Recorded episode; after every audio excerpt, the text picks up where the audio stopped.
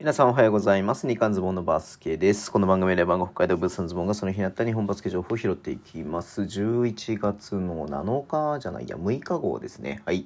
えっ、と、今日ね、B2 の試合やってたんですけれども、まず、4試合だけかな。で、金曜日にもやってたんでね。はい。えっ、と、青森ワッツと西宮ストークスの試合ね、昨日青森が勝ちましたけれども、今日は西宮が、82対66で勝った勝ったという試合でした。青森ね、これで、えっと、まあ、西宮と昨日の段階でね、えっと、5勝5敗で並んでたんですけれども、西宮が6勝5敗になって、青森が5勝6敗になってというところで、まあね、西宮が一つ上に出たなというところです。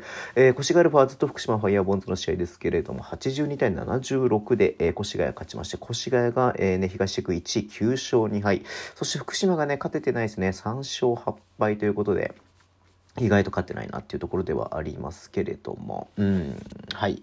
で、RTD 千葉と山形ワイバンズの試合ね、昨日山形が勝ちましたけれども、今日は RTD がしっかり勝ちまして、87対73。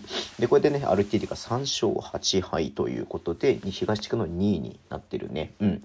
で、えっ、と、最後になりますけども、奈良と、えー佐賀の試合ですが、71対57で佐賀が勝ったというところで、えっ、と、7勝4敗か佐賀ね。結構佐賀も頑張っていて、まあフィーラーもね、すごく今日見ててもよかったなってありましたし、はい。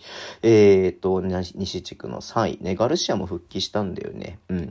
で、えっ、と、奈良はね、ちょっと勝ててなくて2勝9敗ということになってます。うん。はい。